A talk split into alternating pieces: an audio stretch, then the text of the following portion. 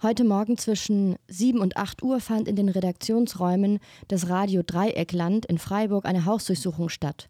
Kurz vorher hatten die Ermittlungsbehörden auch zwei Privatwohnungen durchsucht, die des Geschäftsführers von Radio Dreieckland, kurz RDL, und die eines freien Journalisten des Radios. Dieser hatte für die Webseite von RDL im August 2022 einen kurzen Artikel verfasst, in dem es um die Beendigung eines Ermittlungsverfahrens in Sachen links unten in die Media ging. Am Ende war die Archivseite der Plattform verlinkt, so wie sie auch im Web zu finden ist. Der Vorwurf der Staatsanwaltschaft lautete heute Morgen dann Verstoß gegen das Vereinigungsverbot. Auf der Webseite des Freien Radios aus Freiburg ist nun davon die Rede, dass die Staatsanwaltschaft argumentativ den Vorwurf erhebt, RDL als einen verlängerten Arm von links unten in die Media zu betiteln. Darüber konnte Radio Blau heute Nachmittag mit der Maike von RDL sprechen, die heute Morgen um 8 während der Hausdurchsuchungen das Morgenmagazin im Radio moderierte. Du warst vor Ort. Wie hast du die Szenerie erlebt?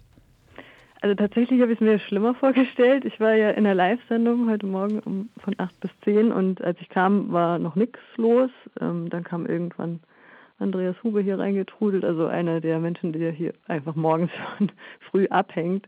Und dann kam ich irgendwann aus dem Studio, wollte nur einen Schluck Tee trinken und plötzlich sehe ich halt überall Polizei und war so kurz so, hä, wer hat die jetzt reingelassen? Weil die Tür war eigentlich zu. Und dann habe ich aber auch schon unseren Geschäftsführer gesehen, der ein Gespräch mit den Leuten war, der mir dann zugerufen hat, wir haben Hausdurchsuchung, Staatsanwaltschaft ähm, und irgendwas mit in die Media. Und ich so, aha, okay, offenbar hat das ja im Griff, da gehe ich jetzt mal wieder ins Studio und dann ähm, habe ich tatsächlich auch gar nicht so viel mitgekriegt, bis auf äh, kurz einen Beamten, der mir dann noch versuchen wollte, meinen Job zu erklären. Das fand ich ein bisschen witzig, oh. weil er sagte, ähm, ich dürfe jetzt keinen Aufruf zur Straftat oder so on air machen. Also ich habe ich hab ja gleich gesagt, so hier, ich habe eine Live-Sendung, ich muss jetzt wieder ins Studio.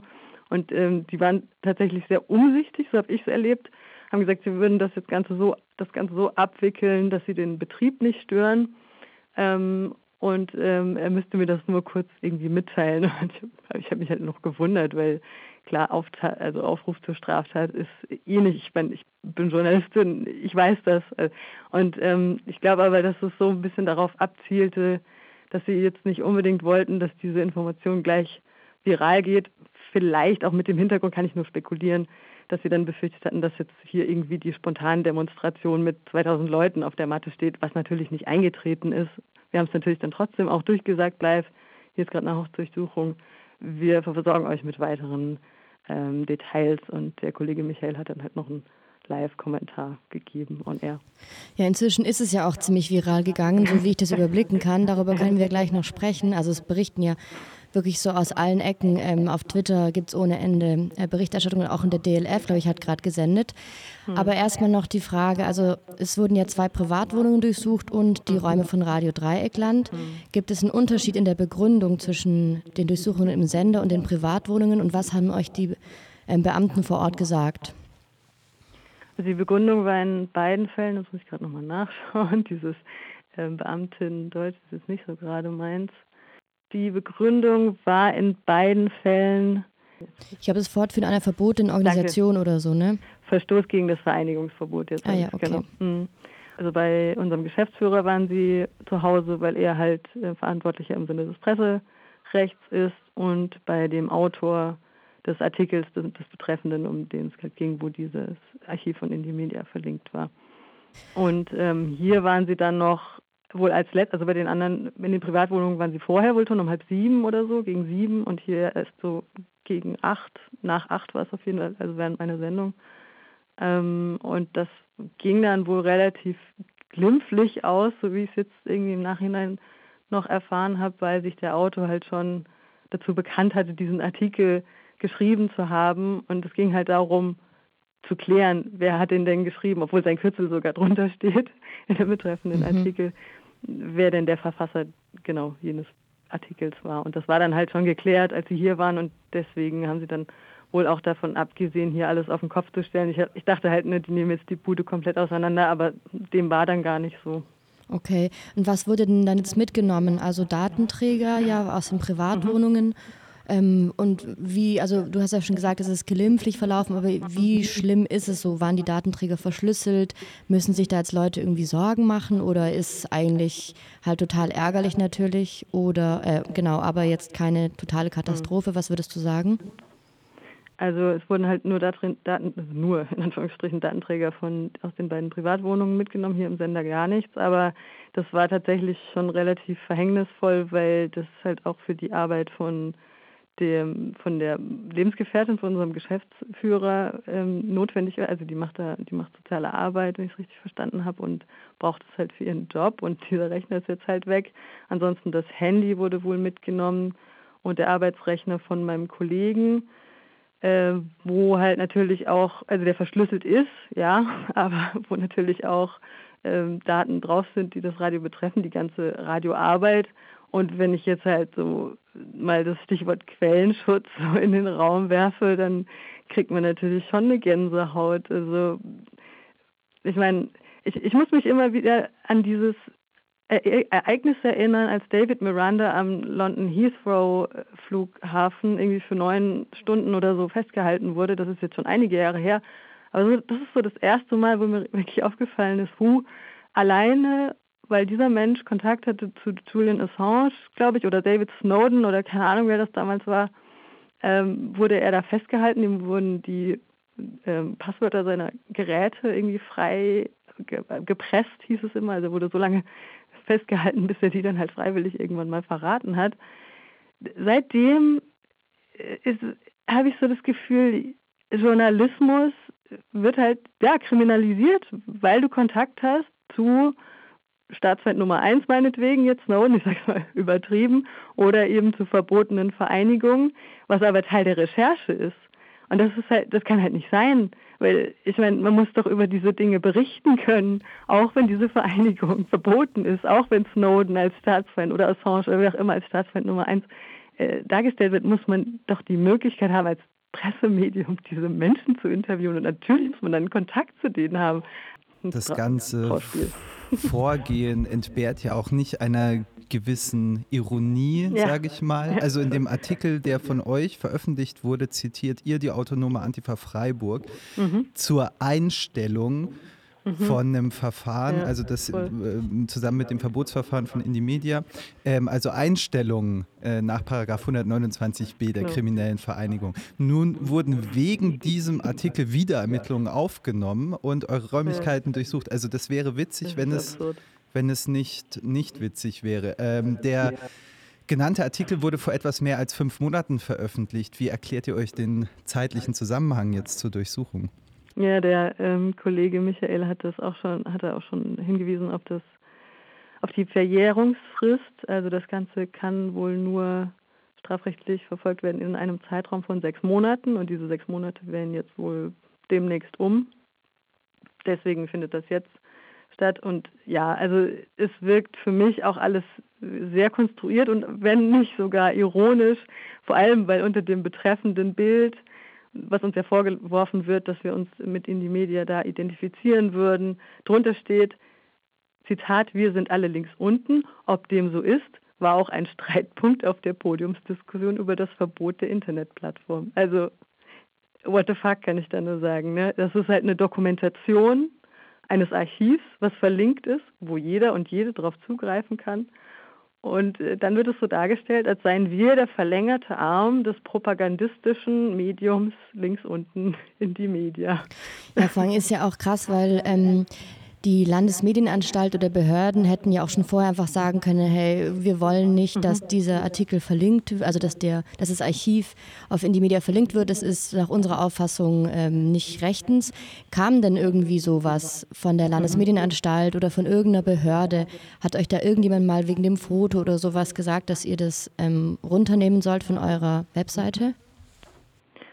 Also Andreas und Fabian haben wohl vor einiger Zeit beide eine Vorladung bekommen, wenn ich es richtig in Erinnerung habe. Das haben sie aber genauer im Mittagsmagazin ähm, erzählt, heute Mittag, da könnt ihr das auch nachhören, ähm, wo sie sich dann erstmal zusammenreihen mussten, weil halt auch nur auf irgendeinen Paragraphen Strafgesetzbuch hingewiesen wurde, wo keiner der beiden jetzt genau wusste, was ist das denn für ein Paragraph Und weil sie den halt beide bekommen haben und beide Kollegen sind und hier beim Radio konnten sie sich dann irgendwie zusammenreimen, dass es irgendwie mit dem Radio zusammenhängen muss. Sind, weil sie aber das Recht haben, da nicht hinzugehen, sind sie halt nicht hingegangen, haben von ihrem Recht Gebrauch gemacht und ähm, das war jetzt der nächste Schritt. Natürlich, das, das Vorgehen, also korrekt, wenn man es jetzt irgendwie nach dem Pressegesetz irgendwie und nach unseren Standards in diesem freiheitlich-demokratischen Rechtsstaat ähm, mal verfolgen würde, dann wäre der Weg natürlich über die LFK, über die Landesmedienanstalt. Und die, von der kriegen wir öfter mal den Hinweis, hier ähm, ist das nicht erstunken und erlogen, sage ich jetzt auch mal.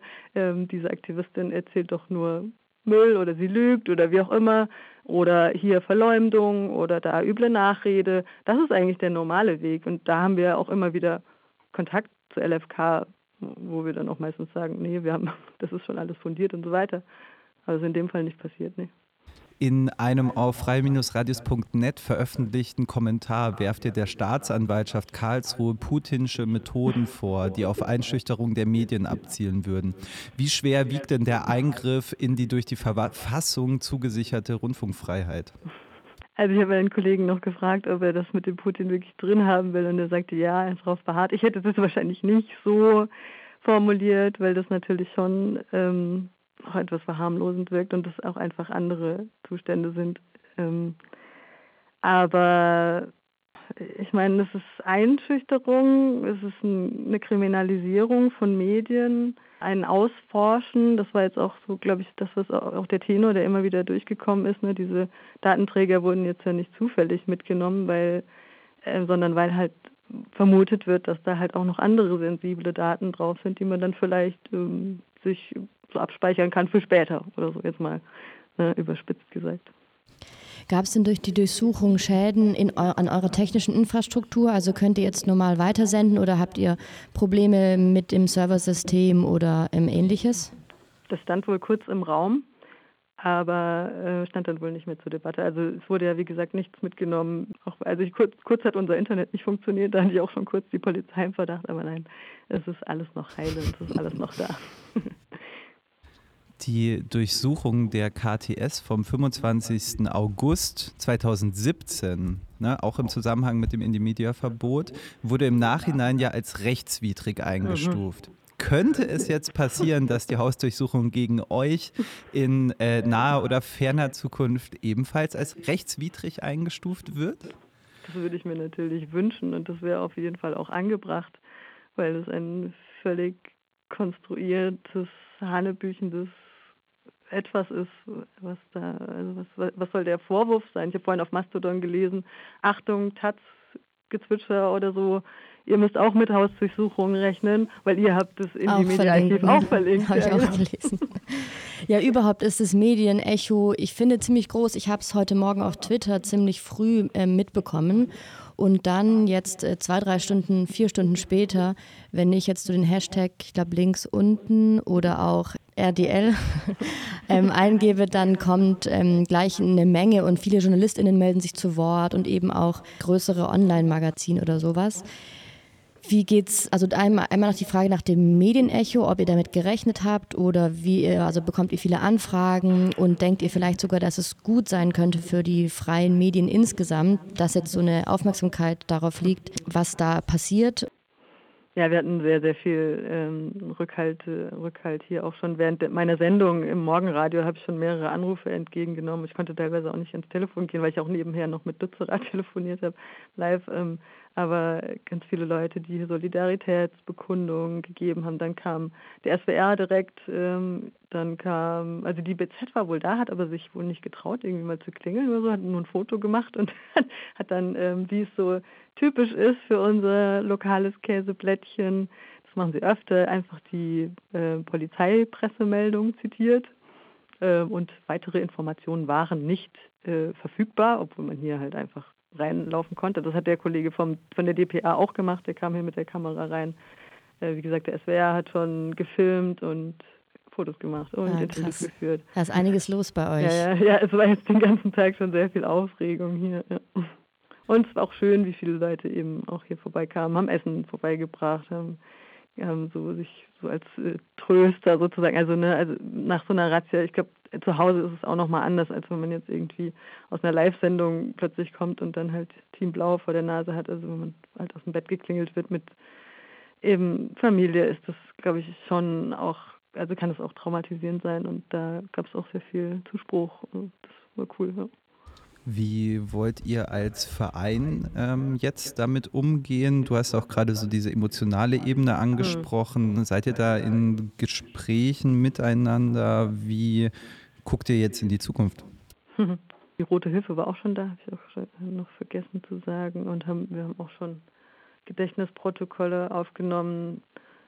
Ja, ich meine, das wird auf jeden Fall weiterhin Thema bleiben bei uns. Wir werden jetzt die nächsten Schritte einleiten. Das macht unsere Geschäftsführung zusammen mit der Rechtsabteilung, würde ich mal vermuten. Ähm, wir haben vorhin auch im Scherz nochmal gesagt, ja, ist eine super gute PA-Aktion fürs freie Radio, so, ne, weil offenbar schlägt das jetzt bundesweite Wellen.